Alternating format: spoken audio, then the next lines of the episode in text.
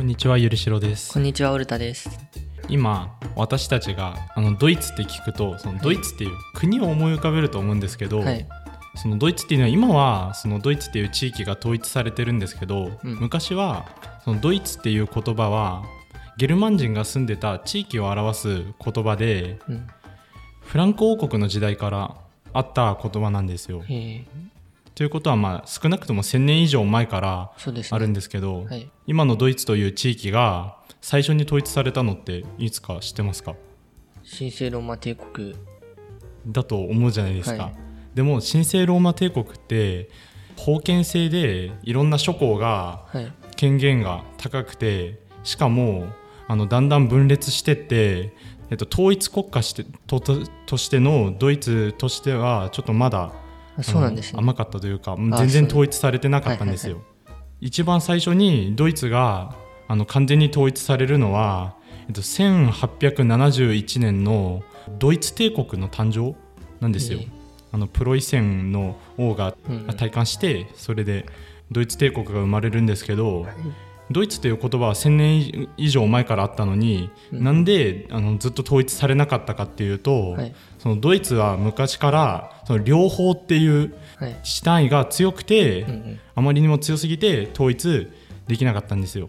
でこの両方っていうのが何かっていうのと両方のがどれだけ強いかっていうのを表す、えっと、事件が3つあって、はい。これはよくあの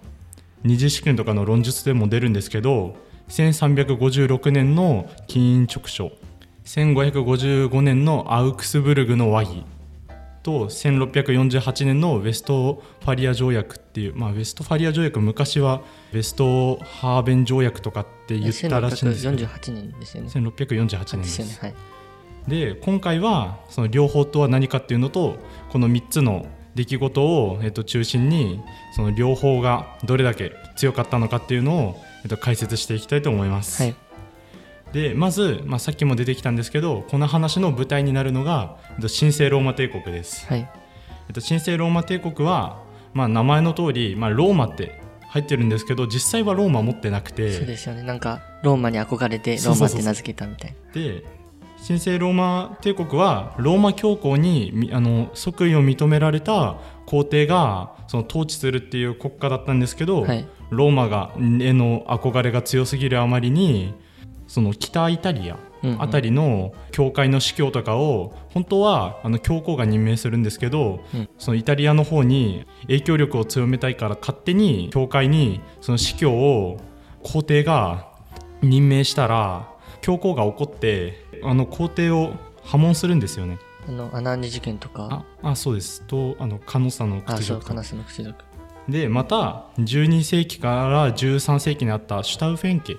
シュタウフェン家っていうのがイタリア政策に傾倒しすぎてそのドイツ本国の政治がおろそかになったりねし。かも最終的にはその皇帝があのイタリアの南の方のシチリア島に行っちゃって、はいはい。それでその本国が荒れてしかも皇帝がシチリア島に行っちゃったから後継ぎもいなくて、はいはい。それで、えっと、大空位時代っていうあ、あれです。400年ぐらい続いた。大空位時代ってまあ空位って言っても名目上の皇帝はいるんですけど、はい。ちゃんと影響力を持った皇帝がいなかったっていう大空位時代っていうのがはいはいできます。ボイスドラマで学ぶ日本の歴史歴史上の事件人物をボイスドラマで再現各ポッドキャストアプリから検索してお聞きくださいそれで、えっと、その頃に生まれたのが一番最初に言った両方っていう単位です。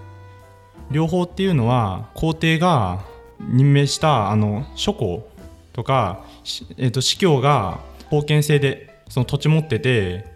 まあ、独立政権一種の独立政権みたいになってたんですけど、はい。それがだんだん分裂して、まあ、300ぐらいの両方がドイツの中には生まれます。はい。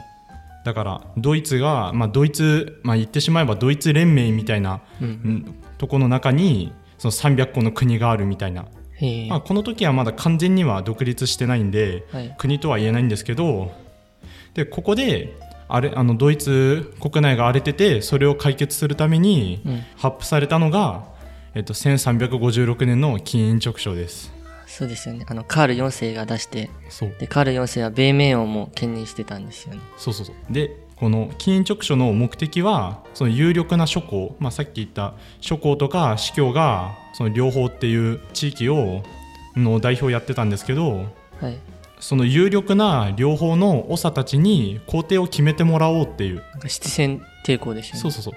でその七選帝公っていう人たちに決めてもらおうっていうのが金印直書ではい。これには、えっと、3人の大司教その司司教教会の司教がやってる両方の3人の大司教と4人の普通の普通の諸侯が選ばれてそれらの両方にはその皇帝を多数決で決める権利と関税徴収権とその貨幣徴徴蔵うん鋳造権はい。独自にそのお金を作っていいよっていう権利与えられて、はいもうこれで実質的なもうこの七戦七戦帝公たちの、えっと、両方は実質的な独立国家うんになってって、まあ、この時点でもう神聖ローマ帝国もだいぶ分裂してるんですけど、はい。さらに、えっと、16世紀になると宗教革命うんが起きます。はい。ルターがあのそのなんかカトリックが腐敗してるって唱えてそれでプロテスタントっていう新しい宗派が生まれたんですけど、はい。その300の両方がうん。プロテスタント派の人たちとカトリック派の人たち、うんルター派の人たちと皇帝派の人たちに分かれて、うん。それで対立するんですよはい。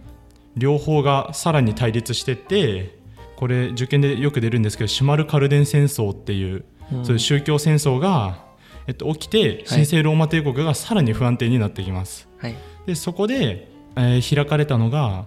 1555年のアウクスブルグの和議になりますはい。でアウクスブルグの和議はプロテスタントをプロテスタントというとという宗教を認めて各両方は信仰の自由認めますよっていうものだったんですけど、はい。だからつまりカトリックが今まで認められてて、うんそれでプロテスタント派も増えてったっていう感じなんですけどうん。そこにプロテスタント派は認められてなかったんで認めてとりあえず戦争は終わらせようっていう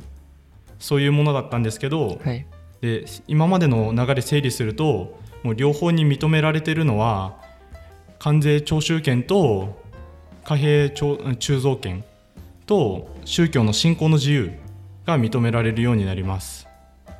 もうこれで両方はもうかなり独立しててもう神聖ローマ帝国っていうのはもう名目上ではい。ほとんど国が分かれてるみたいな状態になっててもうほぼ独立国家なんですよはい。はい。300の独立国家がその神聖ローマ帝国というものの中にあるみたいな感じになってるんですけどわかりやすいです。でさらに神聖ローマ帝国が分裂していく事件があるんですけどこれがウェストファリア条約です。はい。あの、スイスが独立っていうの名目上のはい、独立っていうの。でウェストファリア条約っていうのはさっきプロテスタントとカトリックが対立してるって言ったんですけどそこにさらにカルバン派というのも加わって宗教戦争がまたあの起きていたので、はい。それを解決するためにウェストファリア条約っていうのが出されてうん。そこでスイスとかオーストリアが独立してしかもあの両方が主権国家であるってこれはあの神聖ローマ帝国だけの条約じゃなくてその国際条約なのででもう両方が独立国家であるって国際的に認められちゃったんですよ。え。ーなので神聖ローマ帝国っていうのは外から見てももう独立してあの独立した国家がいっぱいあある。国家としての